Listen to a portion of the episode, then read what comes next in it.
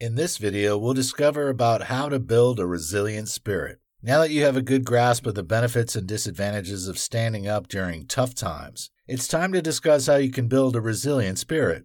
The tips below will help you in this regard. See every challenge as an opportunity. The difference between people who stand strong when facing challenges and those who break down is their perception. The person withering away due to the situation feels there is no way out again. He or she feels things can never get better. Such people are fixated on what they have lost and find it difficult to imagine starting all over again after the effort they have put in initially. However, resilient people look on the bright side. They see the experience as a learning curve and are willing to start all over again. They aren't happy about the situation. Nonetheless, they know that they will be better off by forging ahead.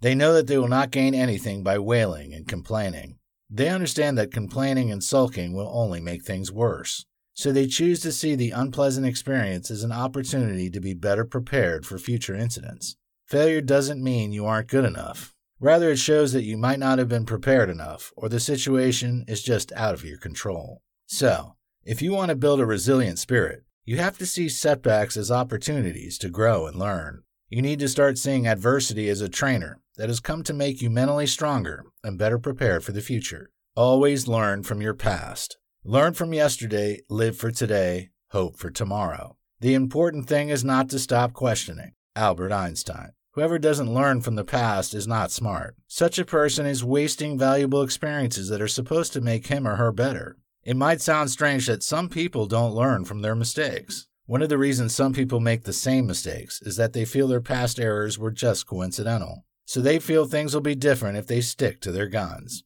Indeed, there is a place for sticking to your guns when you believe in the process. However, you should have a better and advanced version of the original approach that failed. The fact that a process didn't work out doesn't mean you need a complete overhauling. You might only need to tweak your approach a little to increase your chances of getting the right result. Just like the advice of Einstein, you cannot afford to stop growing and learning. A crucial part of your learning process is your past. Your past contains both the sweet and bitter experiences that have shown you better ways of doing things. You should leverage them to build a resilient spirit when facing challenging moments.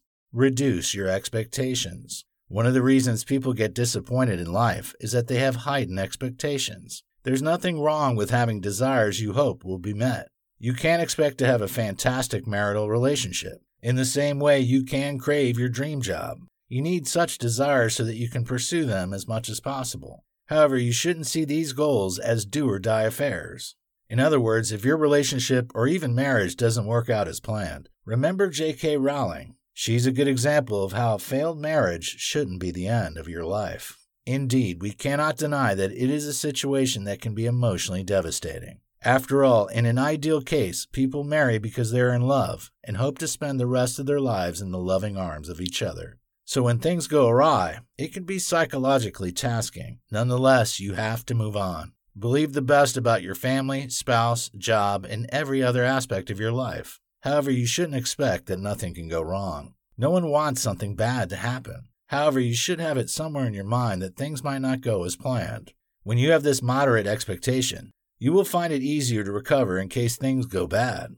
Be optimistic. Despite the volatile and unpredictable nature of life, we cannot do without hope. We need optimism to go through life. Optimism is a positive expectation regarding certain things. You need to be positive during the days when things are rosy and pleasant. You shouldn't be fearful that something bad will happen that will turn your world upside down, even though that possibility cannot be ruled out. However, you shouldn't be making predictions of doom about any aspect of your life. This practice is tantamount to making a self fulfilling prophecy. It's too negative, and you shouldn't engage in such limiting behavior. Moreover, the best time you need to be optimistic is after a major setback. You need to convince yourself that you can still live a happy and fulfilled life despite the unfortunate occurrence. People take their lives when they get to that point of hopelessness, where they feel that their lives aren't worth living anymore. You should guide against that.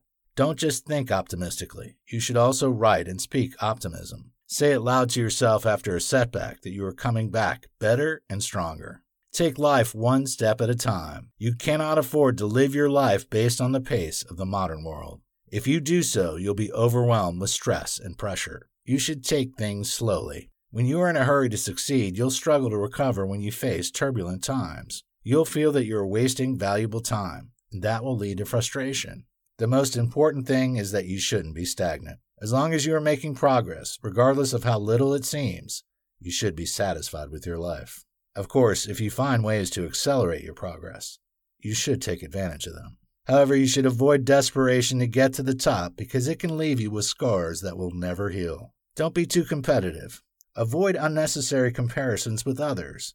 Focus on yourself and the progress you are making. The only reason you shouldn't be happy with yourself is when you are not making progress personally. Don't measure your success by what others have achieved. It's crucial that you take things slowly, especially after a setback. Pick up yourself, walk, and then run again. Be flexible. There are times you need to be rigid. You need to stick to your gun sometimes because there are many people out there who feel you cannot succeed unless you dance to their tune and use their approach. However, the truth is that there is no formula for success in life. People use different techniques to achieve a level of success in different endeavors in life. So you should have a strategy and believe it will work. It's always better to do something the way you want it and fail, rather than follow a person's recommendation and fail. The latter hurts more. So don't allow people to throw you around because they feel their plans are better than yours. Nonetheless, you should be open to advice. You should be able to recognize good counsel and follow it. Find people who are more experienced and have succeeded in that endeavor. Seek their advice and compare it with your plan before drawing an inference. When you have people that can give you the tips you need to improve, it becomes easier to recover from a setback and forge ahead.